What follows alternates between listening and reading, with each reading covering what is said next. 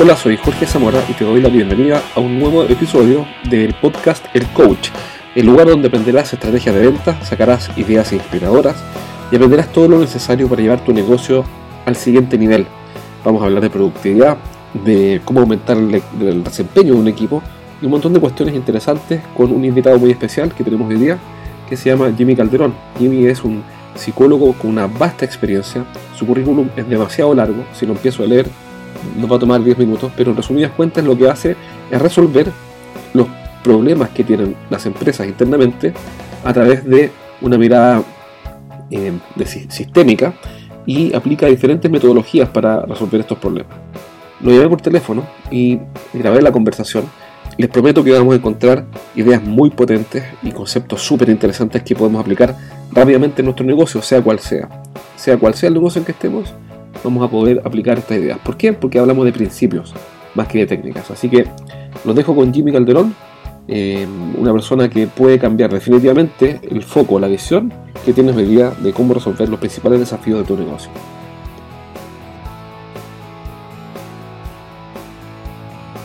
Entonces, ¿cómo la ves a tu empresa? Y comienza a decirme, bueno, la veo como si tuviera siete años, chiquita, que no la va a poder, no va a poder competir, que le van a ganar. Ok, ¿y cómo tiene eso correlación con la realidad?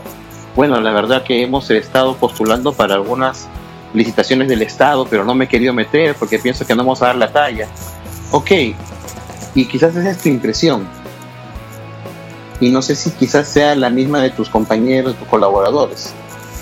Entonces miro cómo esta mirada del gerente general o del dueño de la empresa puede impregnar tanto que tinta, tiñe toda la empresa. Hace todo el sentido del mundo porque es, curioso, Jimmy, porque parece que no hubiéramos puesto de acuerdo para, para, para estar de acuerdo. Bueno, es una sincronización a veces, ¿no? A veces, porque fíjate que hace poco conversaba con un cliente que es el gerente general de una compañía sobre, sobre que la empresa tenía algunos problemas y no sé qué. Y le dije que en mi opinión, la empresa es sencillamente la proyección de la mentalidad de sus directores o dueños. Y, él lo aceptó. Ahora, no sé muy bien de dónde saqué esta idea, pero, pero me parece que hace sentido. Pero ahora que te escucho a ti me acuerdo y me hace aún más sentido. No sé qué opinas. Bueno, opino que tienes dotes para ser consultor sistémico. Muchas gracias. sí, Jorge, porque, y esto tiene que ver, ¿sabes con qué? Con la experiencia al servicio. Hay un bonito eh, concepto que yo trabajo siempre, que lo aprendí de mi trainer, que, al cual yo aprecio mucho, Julio. Él nos dijo, cuando ustedes hacen consultoría, ¿desde qué lugar interior están trabajando? Porque hay muchos consultores que trabajan, por ejemplo, yo puedo ser consultor, pero en toda la entrevista trabajo para Jimmy S.A. Entra en un nivel tan profundo que hay palabras que te van a salir desde la intuición, mm. desde el hemisferio derecho. Entonces tú te puedes soltar, dejar fluir y dices, ¿sabes qué? Yo tengo la impresión de que esto no es, tiene que ver con tu empresa, sino que tiene que ver contigo más bien. Y que es una toma de conciencia que cuando tú eh, la tengas presente, esto le va a hacer mucho bien a tu empresa. Es muy posible que estés confundiendo tu empresa con tu familia. Y son dos cosas muy diferentes, a pesar de que tu empresa sea familiar. Que me hace todo el sentido del mundo. Ahora, cuando uno se relaciona desde la ayuda, que precisamente, bueno, eso lo vas a encontrar también en mi blog, en los podcasts, es precisamente porque si uno entiende el negocio, que estás haciendo tú, que estoy haciendo yo, etcétera, o tipo que vende agua mineral, o otro que vende seguros, lo que sea, como una organización de personas que ayudan a otras personas a resolver sus problemas, entonces es, muy, es más fácil que, que esa mirada de estar al servicio se dé y por ende las relaciones que se cultivan sean mucho más ricas y fructíferas para todos, no solamente para la parte vendedora, sino que a su vez para la parte compradora. Eh, ¿Qué opinas tú de eso? Bueno, yo opino este, justo lo mismo. Estaba justo que eh, leyendo algunos artículos para recomendar y uno de los artículos que yo tenía en Pulse era sobre quién es primero, si mi cliente o yo. A veces luchamos en un proceso solo de estar, de ganar nada más y yo gano y el otro pierde. no sé si tú, sí conoces seguro ese cuadrante. No, Eh, no. Hay un cuadrante de Covey en el cual hay cuatro posiciones en las cuales yo puedo eh, negociar. ¿Stephen Covey? Sí. Ya. Entonces Stephen te dice, eh, bueno, normalmente nos enseñan una, ¿no?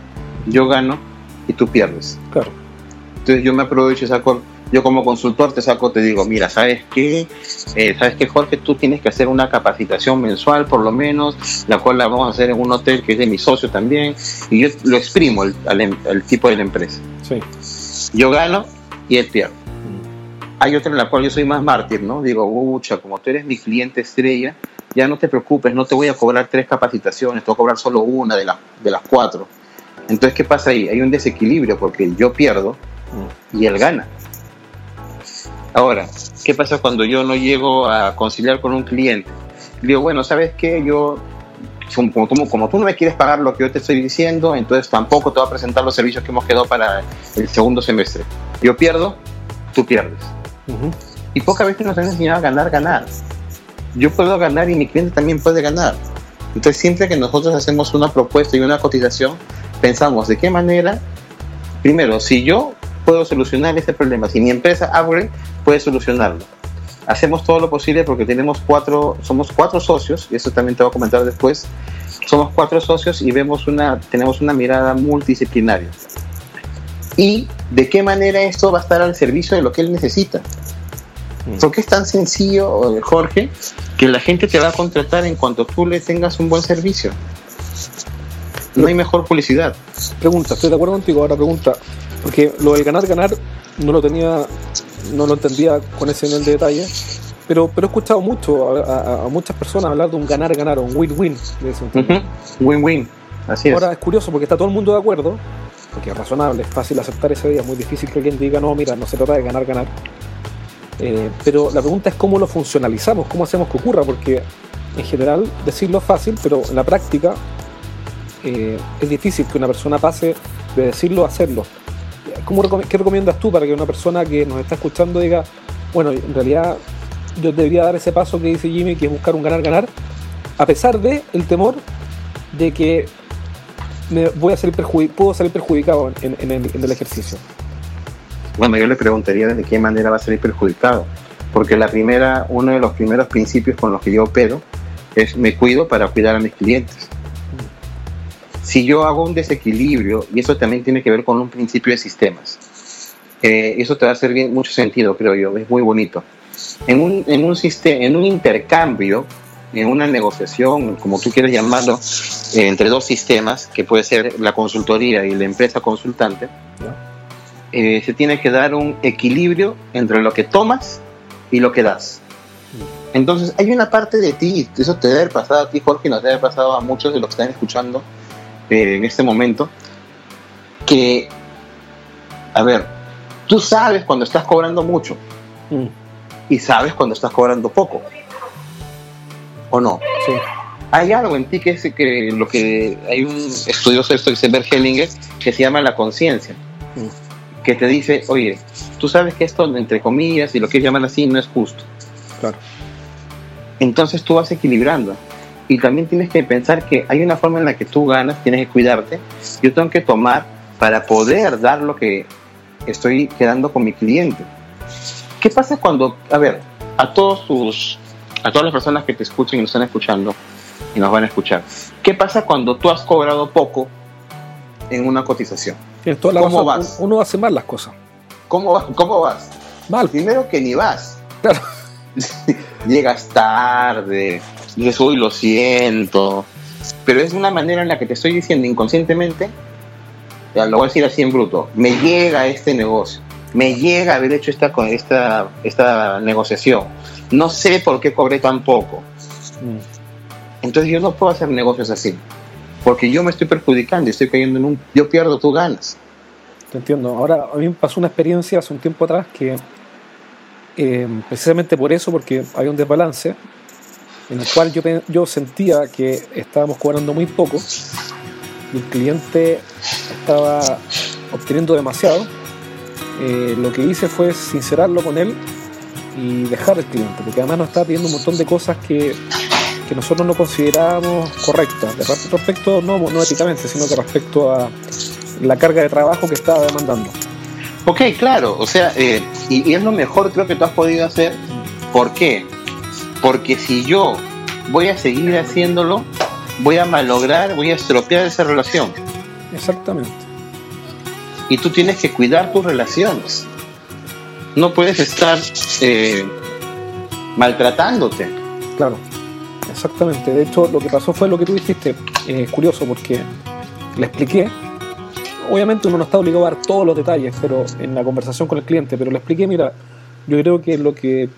Y, no era mentira, yo creo que lo que tú necesitas es otro nivel de servicio, con otro nivel de dedicación, y en vez de tener esto tercerizado, que era nuestro rol como proveedor externo, eh, tal vez nosotros te recomendamos que incorpores a alguien full time en tu equipo y nosotros nos sigamos adelante.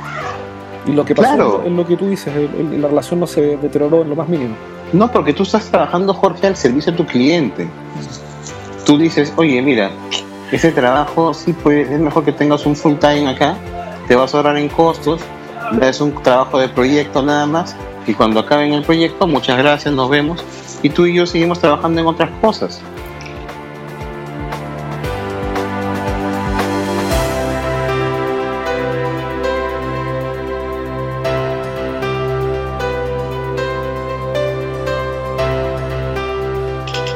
Pregunta, ¿por qué tú hablas de co-creación cuando dices eh, que ayudas a las empresas a co-crear soluciones? Ah, eso es muy bonito también. ¿Por qué?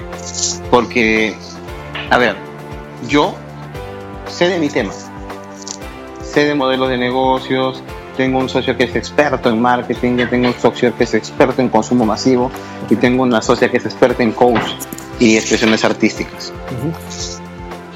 Nosotros somos expertos en nuestros temas y mi cliente es experto en sus issues. Yo soy el experto en su empresa. Mm, es una falta de respeto. Es por eso que nosotros hablamos de co-crear una solución. Porque yo voy a estar al servicio de él y él me va a eh, decir cuál es su necesidad, qué es lo que debe ser atendido. Y yo le voy a plantear soluciones que junto a él en un comité vamos a diseñarlas ad hoc no estoy, no estoy en contra de los enlatados, no estoy en contra de los, de los programas ya que vienen con, una, con un formato. Me parece que se pueden utilizar en base a, pero eh, no de buenas a primeras atendería, sí. Entiendo, y hace todo el sentido del mundo, porque uno puede ser experto en una área específica, pero no eres experto en esa área específica en esa empresa particular. Claro, porque volvemos al tema del capataz. Y yo imagino, ¿no? Que yo venga ya, pues he venido con toda la última formación de coaching de Inglaterra, de Europa. Y le digo, mira, acá lo que necesitas es un coach porque los capataces, los jefes ya han pasado de moda y no es lo que... Un ratito, este capataz me ha mantenido las ventas eh, con, un, con una ganancia de 15% y subiendo todos los años. Para algo fue bueno que él esté acá que no es parte ahora de este proceso de cambio, quizás por los nuevos tiempos está bien, pero mm, no es tan, no puedo llegar así con esa, con como dicen acá en Lima, con la pierna en alto. Claro, porque ahí lo que estás haciendo es relacionarte desde, desde el respeto a esa persona. Ajá, y no de mis creencias. Claro. Entonces siempre nosotros vamos a ir a co-crear, entendemos, escuchamos. Justo este, una de las metodologías para entender el problema, una que estamos utilizando, que tú la debes conocer ya, es el, Lean Startup. Sí. Que nos hace mucho sentido para el hecho de captar el problema. O sea, yo no soy experto en Lean Startup, pero, pero entiendo el concepto, tengo el libro. Claro, conocemos la, metodología que es ver los supuestos, ver el, el problema. Si no identificas tu, si no identifico la necesidad de mi cliente, no creo que lo ayude mucho cuando, cuando una que hace el diagnóstico y entendemos y tiene esta mirada sistémica, etcétera, ¿cómo, cómo logras o cómo, cómo, cómo implementas las soluciones? ¿Cuáles son las metodologías que usas? Ah, bueno, lo que nosotros trabajamos es, primero hacemos un trabajo multidisciplinario, tomamos algo de design thinking, porque nos abrimos a una mentalidad sin juicio para ir prototipando cuál será la solución adecuada para nuestro cliente. Eh, una de las, una, de las ventajas y algo que le da el upgrade a nuestra empresa es el hecho de trabajar en comité. como te decía, tenemos a Jorge Trujillo, que es un experto, experto en marketing. Eh, tenemos a una persona que se encarga de consumo masivo, que es Carlos Lama, y tenemos a nuestra coach, que trabaja también en artes expresivas, que es Yasmín. Entonces, los cuatro nos sentamos a ver desde nuestras diferentes miradas. Entonces, por ejemplo, nos dice, mire, este cliente lo que Carlos puede traer un problema, un cliente. Y nos dice, mire, este cliente tiene un tema con el back office. Entonces, quizás eh, nosotros, desde eh, y yo, no tenemos mucho que ver ahí el tema de back office, porque él maneja los rebates y todos sus porcentajes, pero sí podemos tener otros aportes. Y esos otros aportes son los que a mi socio dicen, oye, no había visto eso. Otra, otra pregunta, eh, ya, y llegan en ese comité y sale un plan de acción, me imagino. Así es. Y ese plan de acción, el rol de ustedes tiene que ver con ejecutar, con acompañar, con dirigir, con diseñar el camino. Primero presentarlo, porque como decía, eso es parte de la co-creación también. A ver si ese, ese plan de acción le hace sentido a nuestro cliente. Una vez que nuestro cliente nos dice, mira, yo le cambiaría esto de acá a acá, ok, perfecto, totalmente flexible, porque estamos al servicio de él. Recuerda que él conoce su empresa. Imagina que yo le digo, oye, mira, vamos a trabajar directamente en una capacitación en la primera semana de abril. Uy, pero mira, los chicos son un poquito más reacios, darles un poco de tiempo porque esa primera semana es cargada, trabajemos segunda semana. Ok, perfecto. Y vamos ahí codiseñando. Una vez que nos dan el play, nos dan, nos dan el go, nosotros ya bueno, les cotizamos y ya pasamos a hacer el plan de acción.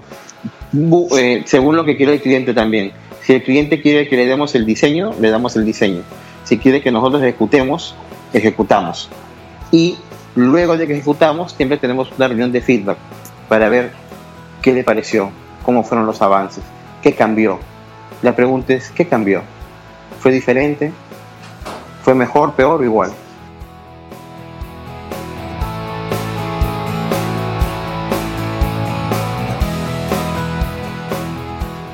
¿Cómo, cómo abordan la gestión de cambio en, el trabajo que hacen? Bueno, parte de lo que te decía en la gestión de cambio tiene que ver con lo que conversamos, es entender para qué fue bueno lo anterior. Esta visión de que los problemas fueron la solución, los problemas de ahora son las soluciones de ayer, te hace mirar con más respeto al problema. No, sin duda, lo encuentro fabuloso. Te digo, honestamente, encuentro que esa frase no se ese concepto, más que una frase, un concepto, no se me olvida nunca más. Está extraordinario. Sí, sí, sí, sí, en verdad es todo un concepto. Cambia toda la mirada, ¿no? Sí, desde ahí podemos tomar la gestión del cambio. Porque muchas veces lo que hace la gente es mirar con desprecio al problema.